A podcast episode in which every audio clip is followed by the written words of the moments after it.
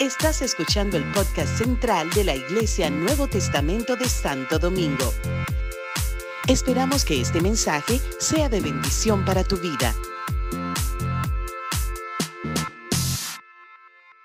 Vamos a abrir nuestras Biblias en el libro de Romanos capítulo 4. El libro de Romanos capítulo 4. Como hemos visto en, estos, en estas semanas y para los que nos visitan y aquellos que de alguna manera no estuvieron los domingos anteriores, les comento y les informo que hemos estado estudiando el libro de Romanos.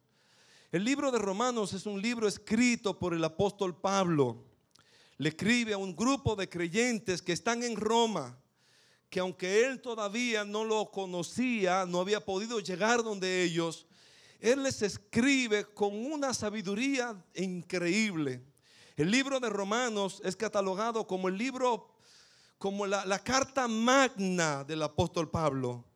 Es como la carta, eh, eh, es como, es, ahí donde Pablo, como decimos los dominicanos, se vota para hablar acerca de las de, esto tan especial y tan esencial que todos necesitamos, de, la salvación del hombre. Y él comienza hablando desde el capítulo 1 haciendo un diagnóstico de cómo está la, condición del hombre. Una, si usted lee Romanos capítulo 1, va, va, a creer que Pablo está escribiendo en estos días. Porque Romanos capítulo 1 es como un retrato de la, de la sociedad actual cómo la gente, cómo la gente está tan desligada tan divorciada de los valores y los principios de Dios. Y Pablo habla, después de su saludo, acerca de cómo está la condición del hombre y cómo, por qué Dios entonces lo entrega a hacer cosas indebidas. Y habla de lo, del lesbianismo, del homosexualismo y cómo todas esas cosas pues, pues están en contra de la, de la misma naturaleza divina. Y, entonces Pablo retrata la condición del hombre de tal manera que uno se siente como asqueado, como, wow, pero qué, malos somos. Así termina el libro Romanos 1. Pero en el capítulo 2 vimos que entonces Pablo comienza y se inventa como un, una persona imaginaria, como que si él estuviera hablando con alguien que, obviamente él está escribiendo. Entonces como que Pablo piensa en alguien que quizás es muy religioso, muy moralista, muy gente buena. Y dice, ¿y tú crees que, que tú también eres cosa buena? Judío o religioso o aquel que viene a la iglesia porque tú crees que viene a la iglesia o porque naciste en un hogar cristiano, por lo que sea o porque, porque conoce la ley, o porque conoce, tú crees que, tú también te vas a salvar si tú no, si tú no te arrepientes. Mira, si tú no te arrepientes, tú eres tan malo como, como lo que acabo de decir en el capítulo 1. Todos necesitamos arrepentirnos. Y entonces en el capítulo 3, Pablo dice, es que, es que todos estamos en el, en el mismo hueco, en la misma olla, en el mismo caldero. Todos somos pecadores. Y a la iglesia el domingo pasado les, di una tarea de aprenderse dos versículos. En el capítulo 3 está Romanos 3, 23 y 24. ¿Qué dice?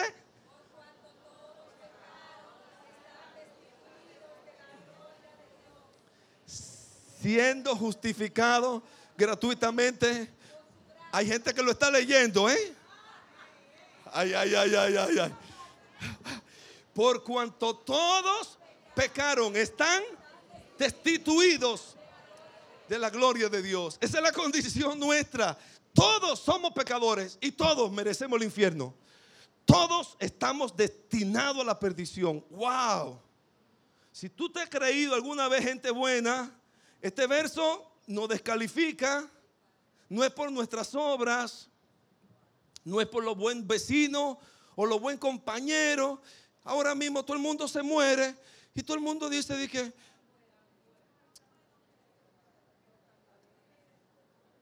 como Yarses, miren, cualquier persona, cualquier persona se muere. Yo veo en las redes sociales, partió con el Señor, se fue con el Señor fulano de tal, murió en la paz del Señor y se fue. El Señor está en los brazos del Señor.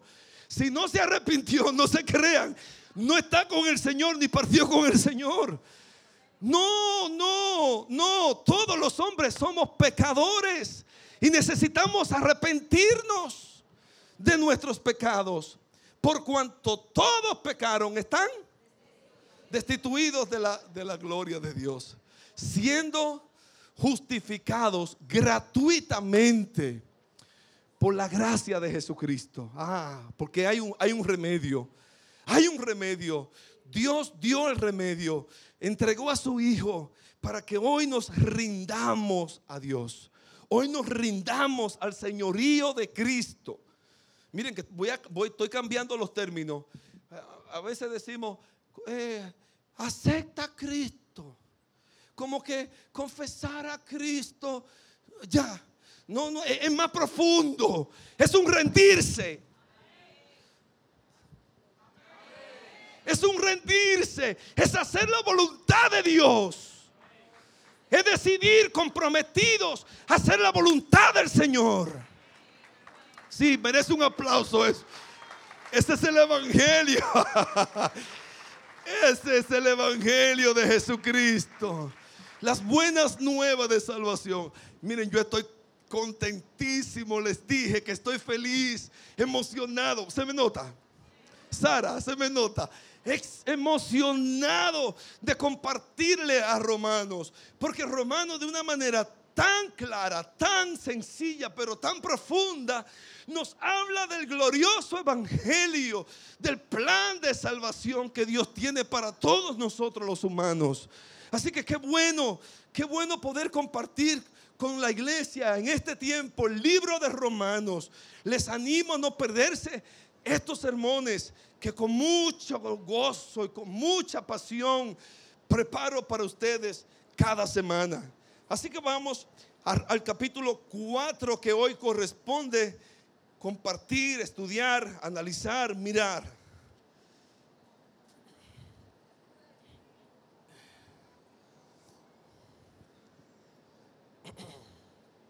Dice Pablo, ¿qué pues diremos? Halló Abraham nuestro Padre según la carne. Antes de seguir, quiero decirle que en este capítulo el apóstol Pablo habla de dos grandes personajes que para, para los judíos eran los personajes más importantes para ellos. El primero era el padre Abraham. Cualquier judío, para los judíos, era como que si la vida la, historia humana hubiera comenzado con Abraham. Ellos eran hijos de Abraham. Y usted le hablaba, le hablaba de Noé, de Adán, de otros, otros, otros, otros grandes, quizás como personalidades o, hombres importantes en la Biblia. No, no, no, no. No, no, nosotros somos hijos de Abraham ni se llamaban hijos de Adán, ni hijos de Noé, ni, no, no, no, no, de, Abraham, de Abraham. Porque en Abraham, ¿verdad? En Abraham fue, eh, vino ese, pueblo. Así que Pablo le trae a Abraham, a su padre Abraham. Pero había otro personaje también para los tiempos de Jesús para los tiempos del apóstol Pablo también muy, muy importante. Porque aunque Abraham era el padre de la fe, David, David era el rey por excelencia. No había visto otro, otro rey como David. Ellos esperaban, de hecho, eh, para los días de Jesús, ellos esperaban a quién? Al hijo de David. Porque había una, promesa de que un, hijo de David iba a heredar el trono. Ellos esperaban al hijo de David. Así que encontramos en estos versos, en estos, en estos versos de Romanos 4, a esos, el análisis de cómo se justifican esos dos grandes personajes. ¿Quiénes son? Abraham y David. Entonces, por eso que Pablo dice, comenzando el capítulo 4, ¿qué creen ustedes? ¿Qué diremos? Que Abraham, que, que halló Abraham, nuestro padre, según la carne, ¿qué? ¿Qué halló? Abraham según sus propios méritos. Eso es lo que está diciendo el versículo 1. ¿Qué, pudo alcanzar Abraham según su esfuerzo humano? Según como hay gente como que dice, no, no, no, yo... Es mi vida, es, es mi vida, yo... Y ahora hay tantas cosas que uno dice, ¿verdad? Que uno oye como tantas tanta cosas como eh, tantas filosofías humanas. Déjeme ver si, si, encuentro aquí de esas cosas. Por ejemplo, aquí encontré una de, esas, de esas cosas que, que se predica en las redes sociales. El mundo dice, sigue tu corazón. Sigue tu corazón, sigue tus instintos. Y Jesús dice, sígueme a mí porque engañoso es el corazón más que todas las cosas. Y los amigos y la, y la, gente, la filosofía, sigue tu corazón. Tu corazón te va a dictar lo que está bien, lo que está mal. No, el que te va a dictar lo que está bien y está mal es la palabra de Dios. El mundo dice en estos días, cree, cree en ti mismo. Tú puedes. Tú puedes. Tú, en ti está la luz. En ti, en ti, tú, tú lo logras, tú lo vas a lograr, tú, porque tú, en ti hay un poder, en ti. En nosotros lo que hay es pecado y tiniebla. Necesitamos la luz de Dios. Cree en ti mismo, dice el mundo. Jesús dice, cree en mí. El que cree en mí, aunque esté muerto, vivirá. El mundo dice, descúbrete a ti mismo, descubre lo que hay en ti. Jesús dice, niégate, niégate a ti mismo. El que no se niegue a sí mismo, tome su cruz y me sigue cada día. No tendrá vida. Necesitamos conocer a Jesús. El mundo dice, sé fiel sé fiel a ti mismo. Jesús dice, sé fiel solo a mí. El que sea fiel hasta el que sea fiel hasta el fin, ese heredará la corona de la vida. Así que el mundo nos enfoca a nosotros, la Biblia nos enfoca a Jesús. Así que parece, podemos creernos que por nuestros propios méritos podemos hallar grandes cosas. Y no, la verdad es que no. Por eso dice Romanos capítulo 4, versículo 1, que Abraham fue justificado. Si Abraham fue justificado por las obras, en el verso 2, por las cosas que, que hizo, tiene de qué gloriarse, pero no para con Dios. Porque dice la escritura, creyó Abraham a Dios. ¿Qué hizo Abraham? Y quiero pararme aquí para decirle que Abraham le creyó a Dios. Abraham no creyó en Dios. Abraham no creyó en Dios. Hay mucha gente que cree en Dios y cree que por eso es justificado. ¿Tú crees en Dios? Claro, claro que le cree, claro que creo en Dios. Ah, pero te tengo una noticia. La Biblia dice, aún los demonios creen y tiemblan. ¿Cree usted que Satanás no sabe que existe Dios? Claro que sabe, claro que sabe, pero él no le ha creído, los demonios no, le han, no han creído en la palabra, en las promesas de Dios, no la pueden recibir.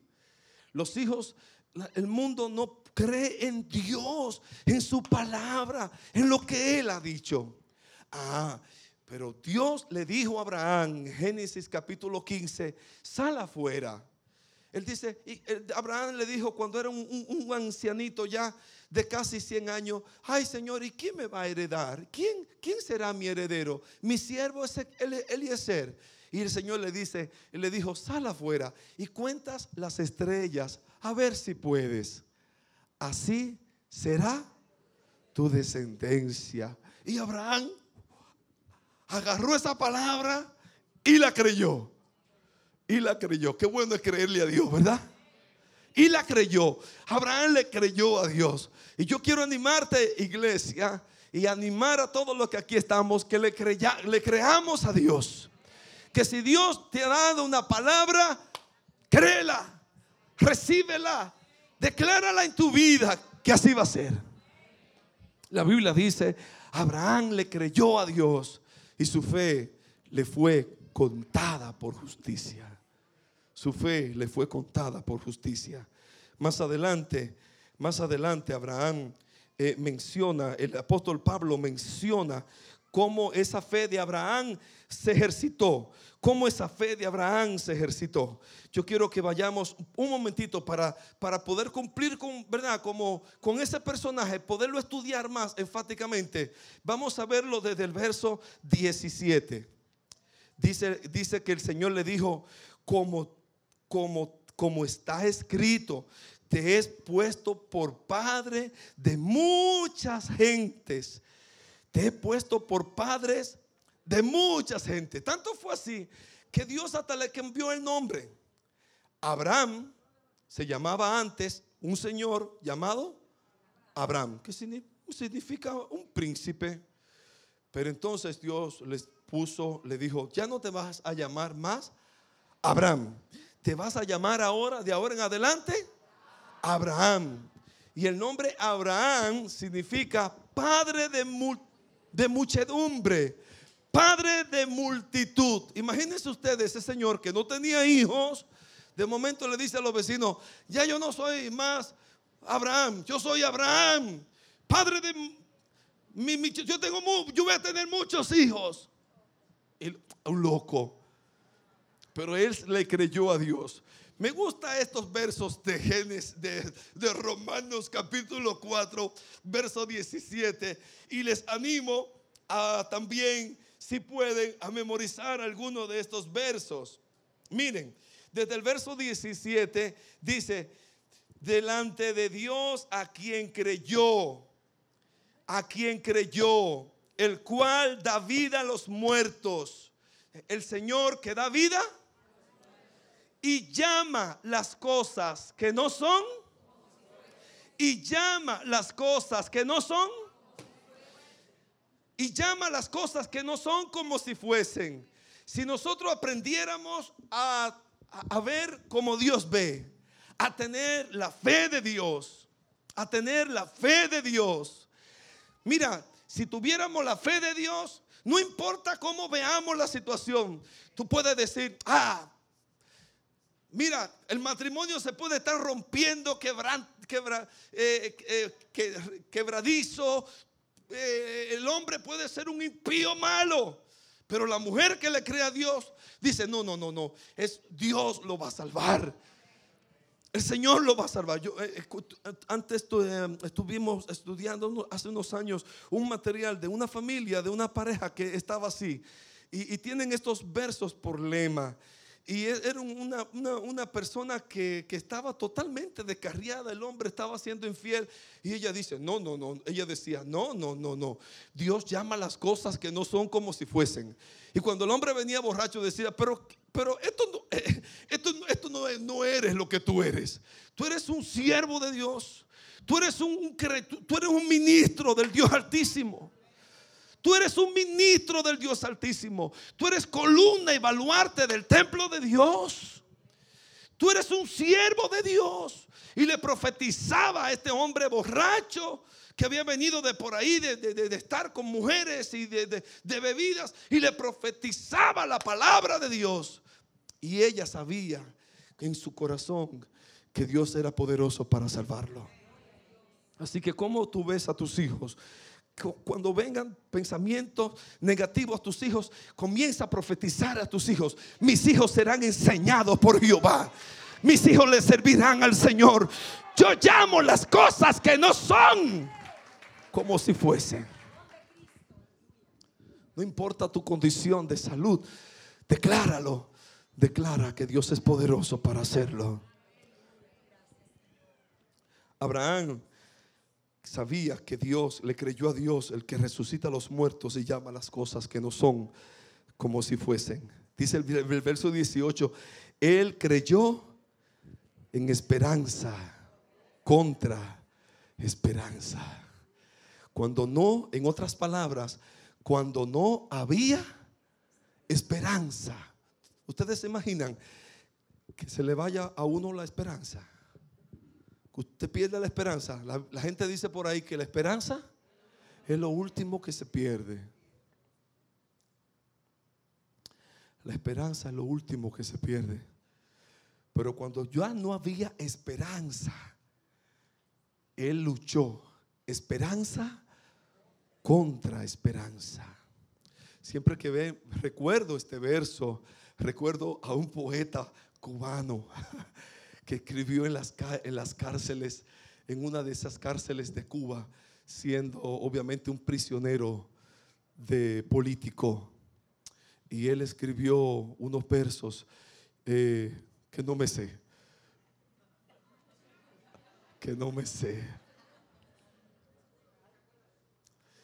Pero el, el, mensaje de los versos de ese gran poeta es que él dice, eh, me lo han se lo voy a parafrasear, ¿está bien? Ustedes después ustedes lo buscan. Dice, me lo han quitado todo. Bueno, eh, casi todo. Me han quitado mi ropa, me han quitado mi papel y mi lápiz. Me han quitado todo y no puedo escribir, ni siquiera escribir, porque en esta celda no tengo nada, ni ropa, ni papel, ni lápiz porque me lo han quitado todo, casi todo. Porque aún tengo esperanza de ver las flores. Porque aún tengo esperanza. Porque aún tengo esperanza de ver cosas bellas, de ver los colores. Y eso no me lo pueden quitar. Y tengo mi sangre. Sí, y escribo con mi sangre y escribo con mi sangre estos versos. Algo así dice el poema, ¿está bien?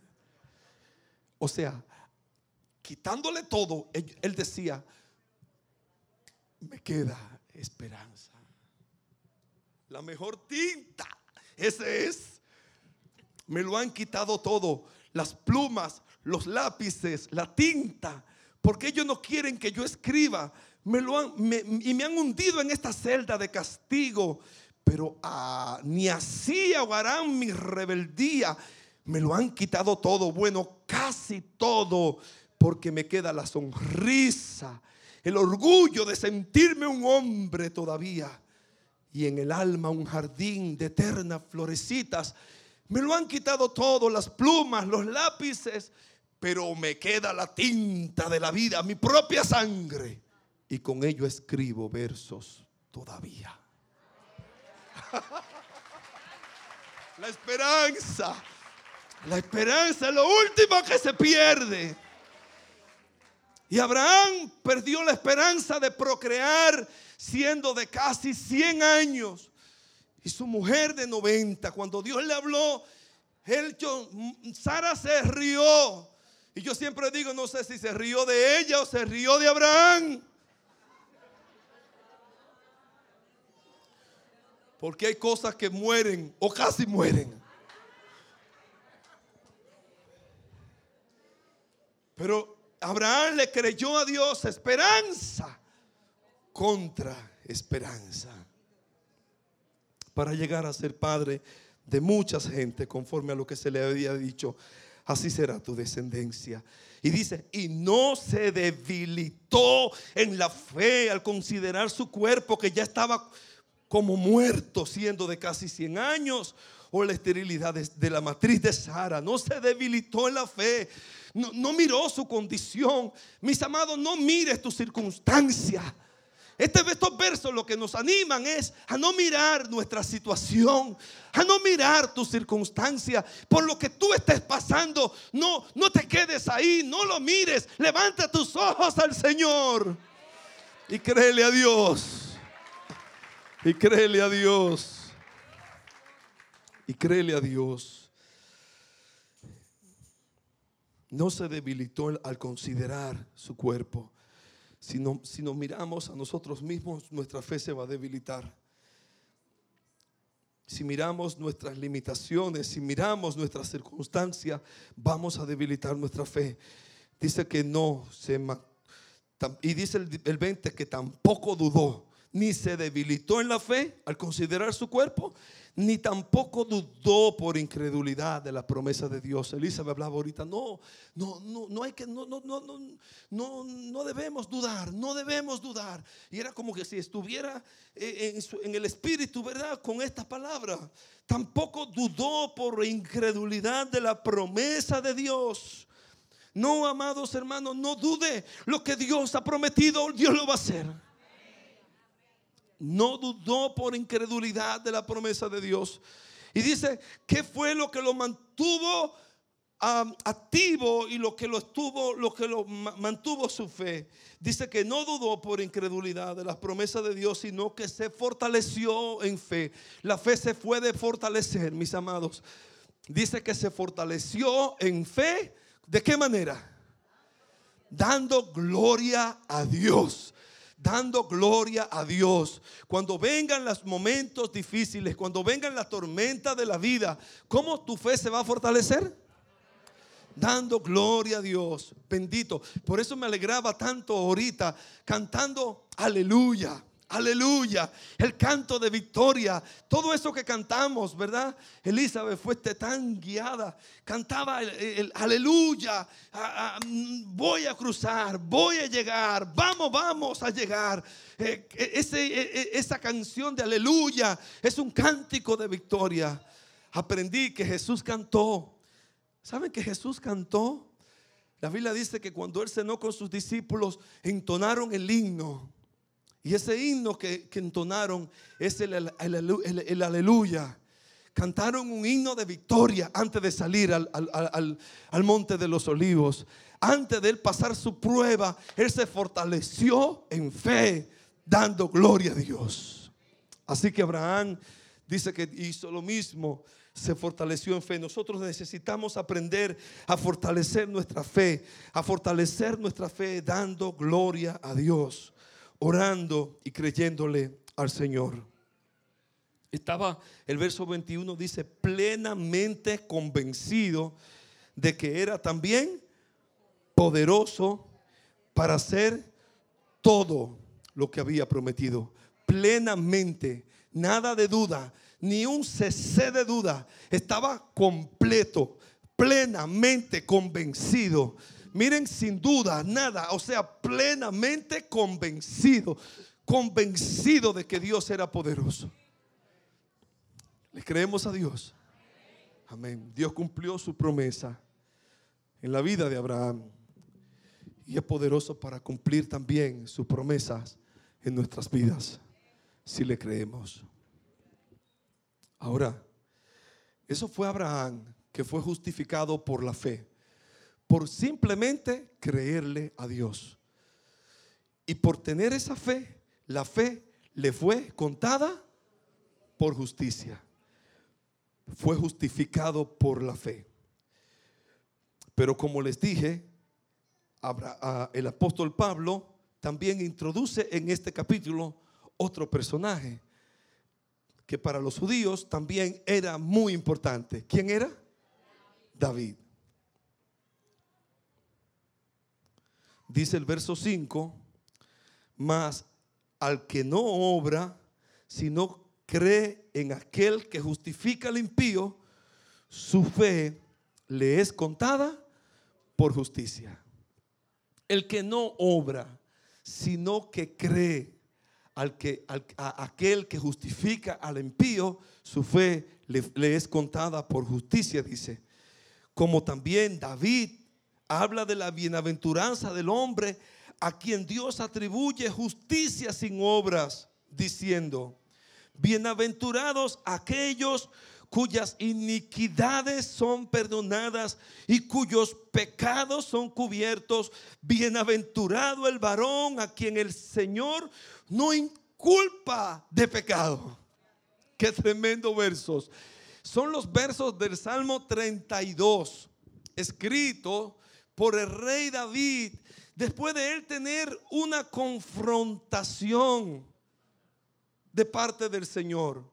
La Biblia dice en el libro de, Samuel que Dios envió al rey David cuando él estaba tranquilito, quieto, pero con un agobiamiento, con, agobiado, con, con una turbación tremenda por algo que había sucedido y que no había salido a la luz todavía. Entonces vino Natán el profeta, un hombre, un profeta de Dios, y le dijo, y el rey estaba, ¿verdad? Era de vez en cuando visitaban este tipo de personalidades como para buscar alguna opinión del rey, de cualquier caso o de cualquier situación. Entonces el profeta viene y le dice, mire rey, mire señor rey, por cierto, tengo una situación allá en el campo, quiero que usted me ayude a, resolver eso. Miren, hay, un señor que, hay un señor que tenía muchas ovejas y vacas era un, señor muy adinerado, muy rico. Y había otro que, nada más tenía una ovejita. Esa ovejita era, era su mascota. Comía con él y su familia. Sus hijos le daban comida en la mesa. Era como, como una hija. Ustedes saben que las mascotas se quieren muchísimo. A, veces, ¿verdad? Esa mascota era tan amada. Mire, yo, sé de, de, mascotas que se aman, ¿verdad? En mi casa ha habido de esas. Pero dice que esta era que, que, comía en la mesa con este pobre, eh, con este hombre. Y él solamente tenía una ovejita.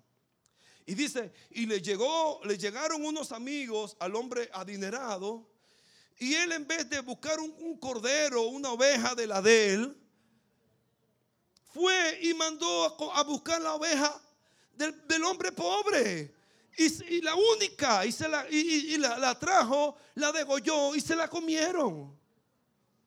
¿Qué usted cree que merece ese individuo? Y el rey dice, que pague cuatro veces la oveja, por no decir que merece la muerte. Y entonces el profeta le dice, tú eres ese hombre tú eres ese hombre rey. Porque tú le quitaste la mujer a Urias Eteo y le hace, le hace la historia de cuando David, cuando aquel, aquella, aquella ocasión donde, donde todos salían a la guerra y él se quedó en el, en el palacio y de momento en su mente ósea miró por una ventanita y miró a la vecinita. Y la vecinita estaba bañándose y él se llenó de lujuria y de pensamientos impuros y mandó a buscar a esa muchacha, la esposa de Urias Eteo. Y fuera obligada o no, o, por, insinuación o por, por coqueteo de ambos, él cometió adulterio y ella quedó embarazada. Y él para limpiarse mandó a buscar a Urias Eteo a la guerra lo manda a buscar, le da una cena y le dice, ahora vete a tu casa y descansa. Y Urias, y Urias le dice al rey, no, Señor mío, por favor, no, no me mande a mi casa. ¿Cómo yo voy a entrar al estrado y quedarme con mi esposa? Oye eso. No, no, no, pero hay gente, hay gente, hay gente fiel. Después de tanto tiempo en la guerra, el rey mismo lo manda para su casa. No, no, no, no, no, la verdad que ese hombre, ese hombre era tremendo. Le dice el rey, no, no me mande. ¿Cómo yo voy a entrar a mi casa? ¿Cómo yo me voy a acostar con mi señora? No puedo. Mis hombres están en la guerra. Mándeme, yo me voy a quedar en la puerta de su casa, de su palacio, hasta que mándeme mañana. ¿Para dónde mis hombres? Y el rey le escribió una nota al capitán del ejército, al general del ejército, pónganlo al frente de la batalla.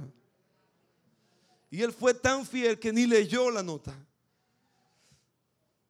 Ni leyó la nota. Así que lo mandaron, fue a, la guerra y al frente de la batalla murió. Así que David había cometido adulterio y David había cometido asesinato de sus hombres más fieles. Y se había quedado callado. Aquel hombre que le servía a Dios con un corazón tan íntegro, tan sincero, y que Dios lo había ayudado en las batallas, y que Dios lo había levantado, que Dios lo había sacado de los vil, que Dios lo había sacado del anonimato, que Dios lo había puesto como un rey de tanta eminencia, de momento le faltó a Dios.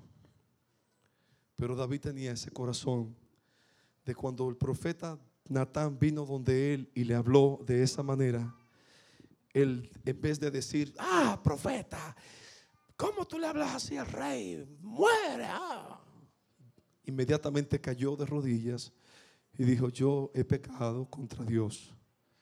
Ahí escribió el Salmo 51.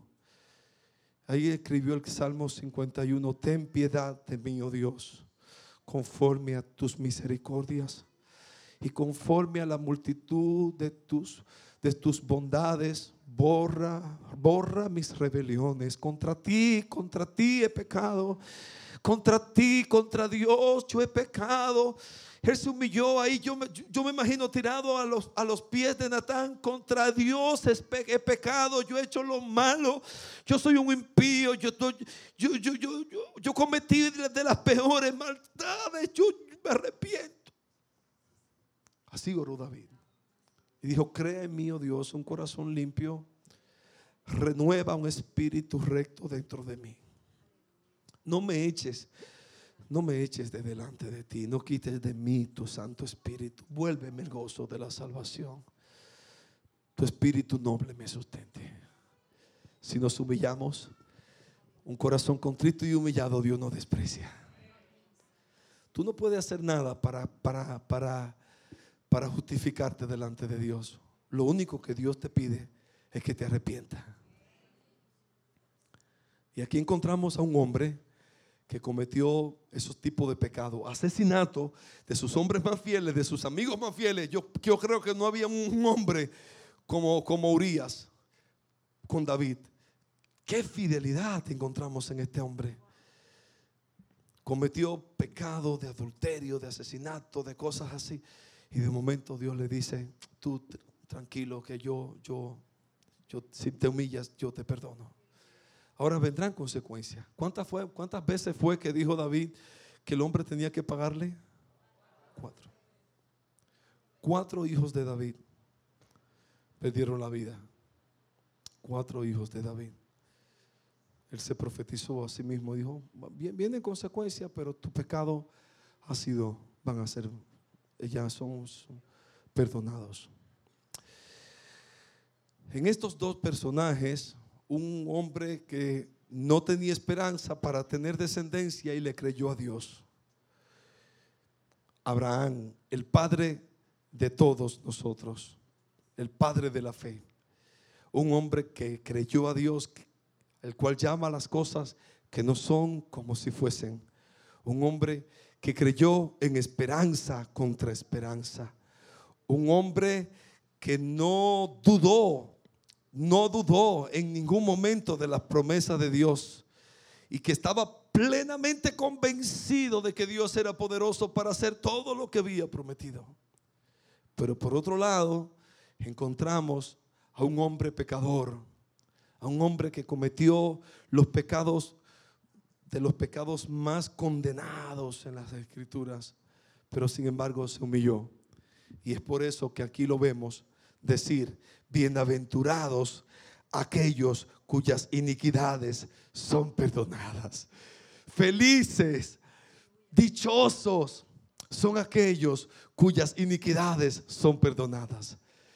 Tú y yo podemos también escribir este, este capítulo de este libro si nos humillamos delante del Señor, si nos arrepentimos, vendrá la dicha, el gozo de sentirnos perdonados.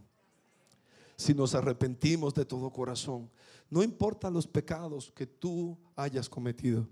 Mira, amigo, hermano, hermana, hermano, amigo, amiga, no importa lo, lo difícil o lo hondo o lo terrible que hayas hecho, si te arrepientes de corazón, si vienes al Señor, si te rindes al Señor, en Dios justifica. La Biblia dice que Dios justifica al impío. Bienaventurado el varón a quien el Señor no inculpa de pecado. Feliz el hombre, la mujer a quien el Señor no inculpa de pecado. A quien el Señor le da esa seguridad de vida eterna. El Salmos 51 y el Salmos 32 fueron escritos por David en este, en este contexto, en esta situación. Así que gloria al Señor que podemos hoy venir delante del Señor por eso no podemos juzgar al otro, ¿verdad? Sino mirarnos a nosotros mismos y decir al Señor, yo necesito tu justicia. Yo necesito tu justicia y tu perdón. Mira, amado hermano, qué bueno es creerle a Dios. Ah, te animo a, tener la fe del, del Padre Abraham. Te animo a abrazar, a creerle a Dios a, llamar las cosas que no son como si fuesen, a, vivir para Dios, a vivir declarando las promesas de Dios, alabando al Señor, fortaleciéndote en fe, dando gloria a Dios. Y cuando pequemos o cuando caigamos en situaciones que digamos ya para mí no hay salvación, le creamos a Dios que Él es poderoso para perdonar nuestros pecados y limpiarnos de toda maldad. Si confesamos nuestros pecados, dice la Escritura, que Él es fiel y justo para perdonarnos. Su sangre nos limpia, su sangre nos liberta, su sangre nos perdona. Así que le animo a todos, a todos y a mí mismo a creerle al Señor, a creerle a Dios, a creerle a Dios.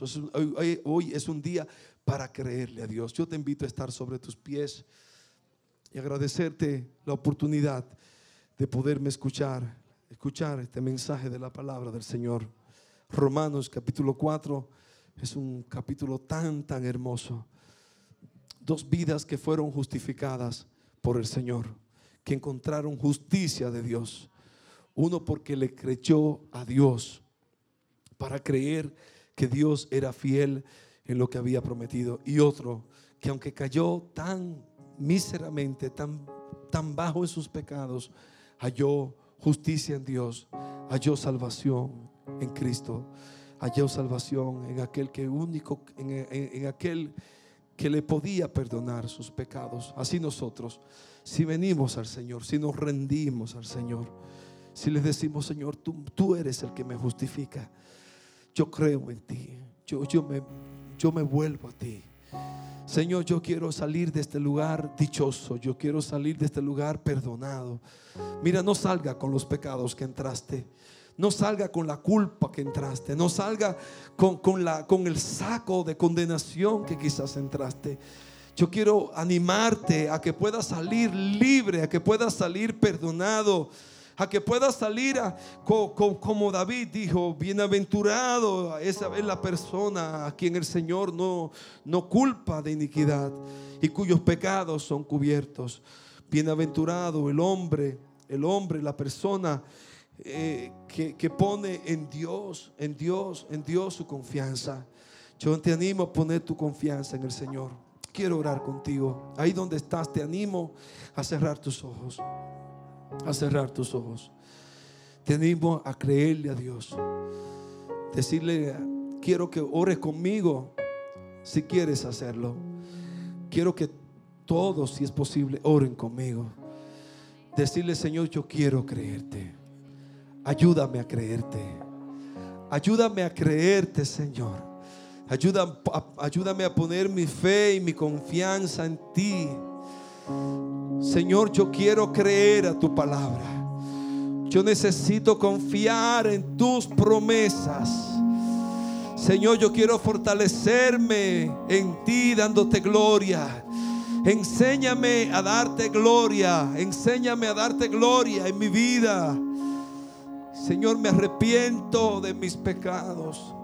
Me arrepiento de mis pecados. Reconozco que te he fallado. Reconozco mis pecados delante de ti. Díselo al Señor con confianza. Dile, Señor, me reconozco mis pecados delante de ti. Y te pido que me perdones. Y te pido que me perdones. Crea en mí un corazón limpio y renueva y renueva un espíritu recto dentro de mí. Oh Señor, oh Señor, oh Señor, oh Señor. Como Abraham, Señor, que te creyó y su fe le fue contada por justicia.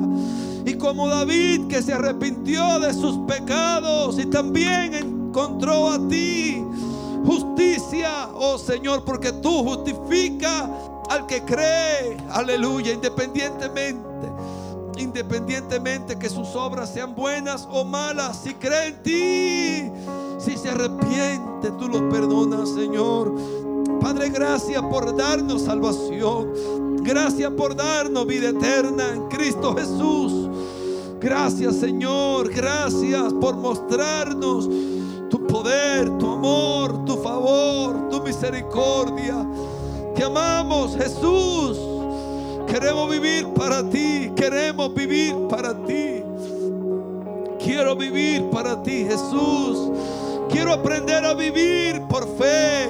Quiero, Señor, llamar las cosas que no son como si fueran. Quiero, Señor, no dudar. Oh, Señor, estar plenamente convencido de que tú eres fiel para hacer todo lo que tú has prometido. Padre, gracias.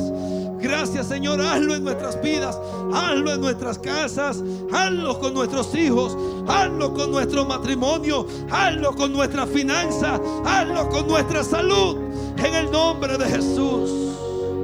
Te creemos Señor, te creemos, te creemos. ¿Cuánto le creen? ¿Cuánto le creen? Aleluya, aleluya, aleluya.